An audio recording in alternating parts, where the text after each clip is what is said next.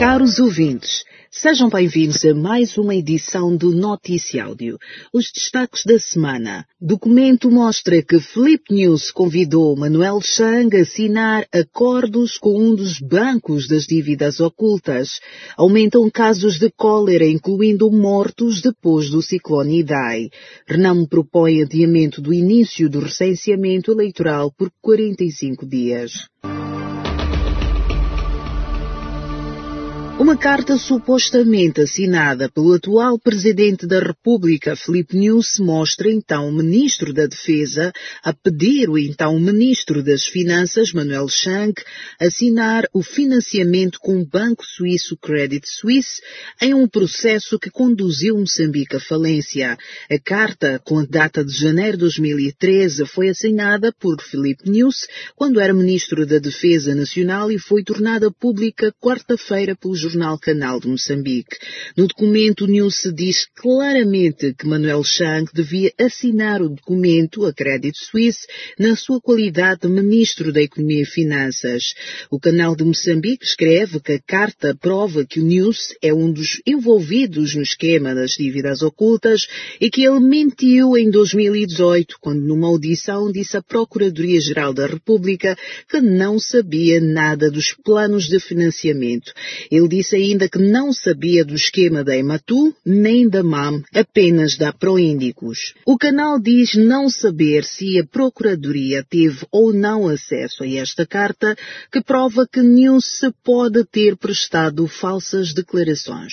O Ministério da Saúde anunciou na quarta-feira a confirmação de mais 313 novos casos de cólera, totalizando 1.741 desde a passagem do ciclone Idai, que afetou a zona centro do país, com destaque para a província de Sofala. Na sequência da doença foram confirmadas duas mortes, sendo uma na cidade da Beira e outra no distrito de Dondo.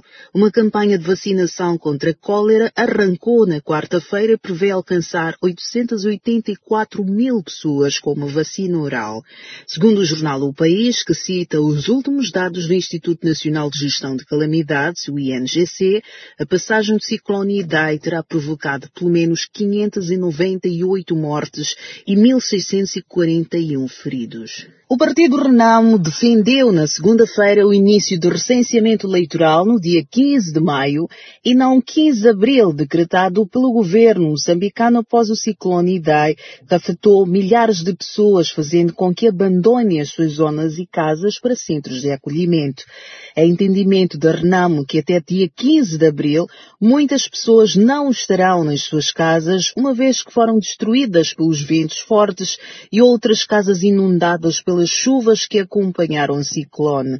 Segundo José Manteigas, porta-voz do partido, citado pelo Mediafax, esta situação fará com que muitos moçambicanos não consigam se recensear e não participem nas eleições gerais marcadas para o dia 15 de outubro, o que é contra a lei. O atual calendário o recenseamento arranca dia 15 de abril e deverá terminar a 30 de maio. Para Renamo, o governo agiu de forma precipitada pelo que o partido acusa o executivo de tentar desencorajar estes eleitores a não votar. Esta foi mais uma edição do Noticiáudio. Fique ligado aos nossos canais do Telegram e WhatsApp e dê um like à página do Noticiáudio do Facebook para receber mais notícias semanalmente. Fique atento à próxima edição.